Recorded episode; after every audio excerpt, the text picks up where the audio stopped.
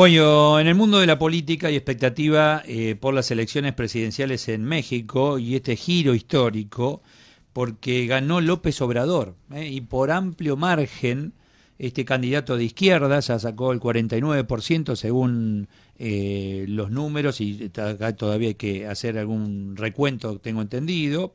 tildado de populista, su triunfo se da en un clima de hartazgo de la población ante la violencia y la desigualdad allí en México. Eh, tengo en línea a Lucía Navarro, es periodista estadounidense, nacida en México. ¿Qué tal, Lucía? Un cariño a la distancia, ¿cómo estás? Hola, Eduardo, pues eh, muy contenta con el hecho de que en México hubo una fiesta democrática, porque como tú bien lo apuntas, perdón, el triunfo de Andrés Manuel López Obrador eh, eh, pues fue contundente, ¿no? Fue algo que eh, no sorprendió, te voy a decir, porque yo creo que los mexicanos votaron por el hartazgo, como tú lo, mencionabas. Tengo tengo frente a mí los datos más recientes que el periódico Reforma, uno de los uno de los periódicos con mayor reputación en México, de mayor sólida reputación, y están marcando un 53,42% de votos a favor de Andrés Manuel López Obrador, el candidato del partido Morena, seguido por eh, Ricardo Anaya, el más cercano, 22,57% del Partido Acción Nacional, de otras coaliciones, y José Antonio Mid, el tercer lugar, 15.79. Él, Mid, era el candidato del partido que, está actualmente en el poder, el poder, el partido del presidente Enrique. O sea que ganó por una diferencia importante. ¿Por qué, lo, por lo menos acá en Argentina, en algunos medios lo titulan como un maestro de la ambigüedad? Eh, temido y venerado por igualdad. Por igual, ¿no? Se, presentó, creo, eh, una, dos, eh, es el tercer, la tercera elección, ¿no? Que llega y finalmente, bueno, llegó al poder. Sí, como dicen, la tercera es la vencida, ah. en México. Y este hombre durante 18 años se dedicó a, eh, hacer campaña, a estar visitando diferentes eh, comunidades de diferentes ciudades de México, llevando su mensaje eh, a primero con el Partido de la Revolución Democrática, un partido que finalmente él se separa y funda Morena, que es el partido que finalmente lo, lo lleva al poder, esta coalición que lo lleva al poder. Y él, es un hombre que ha sido eh, visto como un tipo de contrastes. Es un tipo que siempre ha hablado mucho a favor del pueblo, a favor de la igualdad. Eh, por eso tan temido que fuera a, tener algún tipo de tendencias a la izquierda eh, radical, como, como son otros casos que hemos visto en América Latina. Pero yo creo que Andrés Manuel López Obrador gana a partir de un grito del pueblo mexicano de un cambio, mm. de estar hartos de la violencia. recuerda que México, antes de que se viniera esta racha de, de alternancia, había México, en perdón, en el poder mexicano estuvo el PRI por más de 70 años, el Partido Revolucionario Institucional.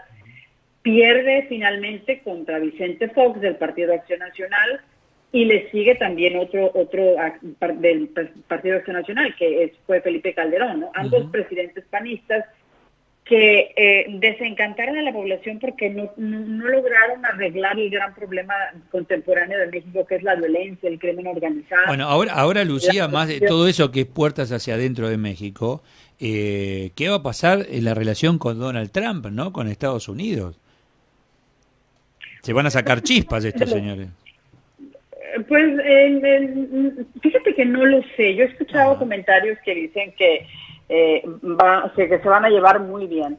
Aunque pues López Obrador, imagínate lo populista, antes de, en el primer debate anunció que le había mandado una carta a Donald Trump ofreciéndole venderle el avión presidencial mexicano a Trump. imagínate, o sea, ¿qué nivel estamos hablando de, de, de, estar con el pueblo, de ser iguales con el pueblo, ¿no? Sí, sí, sí, eh, yo creo que yo creo que, que, tendrán una, un diálogo interesante, importante, porque si bien eh, los problemas de la economía mexicana, de la pobreza y desigualdad no se van a arreglar de un día para otro. Mm. Eh, yo creo que esta va a ser una coyuntura para Donald Trump para decir, oye, vamos a sentarnos a hablar y a ver cómo arreglamos el asunto, porque la, política de Donald Trump en cuanto a la protección de la frontera y al cierre, a la, a, la construcción del muro, siguen siendo discursos muy fuertes. Y yo creo que López Obrador con su discurso eh, a favor del pueblo, contra la corrupción, pues le, podrá abrir algunas puertas al, al, pueblo mexicano para enamorarse de su teoría, para trabajar con él quizá en pro de este, este sueño de, pueblo igualitario que, que tiene este hombre. Eh, pero déjame decirte que, que, también yo creo que la presidencia de López Obrador va a ser bastante vigilada, bastante cuestionada, porque si bien él habló ayer desde el primer momento en contra de la de la corrupción, dijo que eh, no habrá, ah, vaya, no habrá excepciones, va a combatir la corrupción. Si bien esto se lo dijo ayer, han sido muy cuestionados eh, las alianzas que ha tenido o el, el acercamiento que ha tenido con, con dos figuras de, la época contemporánea mexicana en la política, Oscar Gordillo, que fue la líder del sindicato de maestros, que estuvo en la cárcel, fue metida en la cárcel desde el inicio de la administración de, Enrique Peña Nieto, Napoleón Gómez Urrutia, que fue el dirigente del sindicato de mineros, en donde ambos estuvieron en la cárcel por delitos de, corrupción, de enriquecimiento ilícito, y ahora resulta que López Obrador los acerca a su grupo. ¿no? Entonces, Claro, por eso dicen, a ver, este movimiento Morena dice inusual coalición, estoy leyendo, ¿no? Unió a la izquierda, a la extrema izquierda y a la extrema derecha. Algo similar a lo que se dio en Italia, por ejemplo.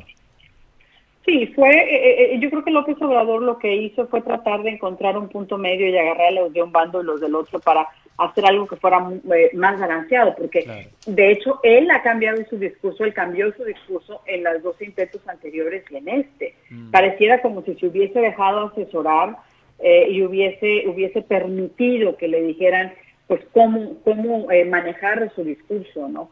Él promete cambios profundos en las estructuras mexicanas, dice que va a haber libertad a los empresarios, libertad de expresión, libertad de creencias, de asociación, mm. de todas estas, estas promesas que eh, yo creo que los hemos escuchado de otros de otros eh, simpatizantes de la izquierda latinoamericana, y bueno, han habido periodos en los que ha habido asuntos cuestionables y luego finalmente pues han, han sido removidos. Sí, sí, sí. Bueno, hay que esperar, hay que esperar que se comience a, gobernar y ahí vemos. Lucía, te mando un cariño, gracias eh, por ser tan amable. Muchas gracias.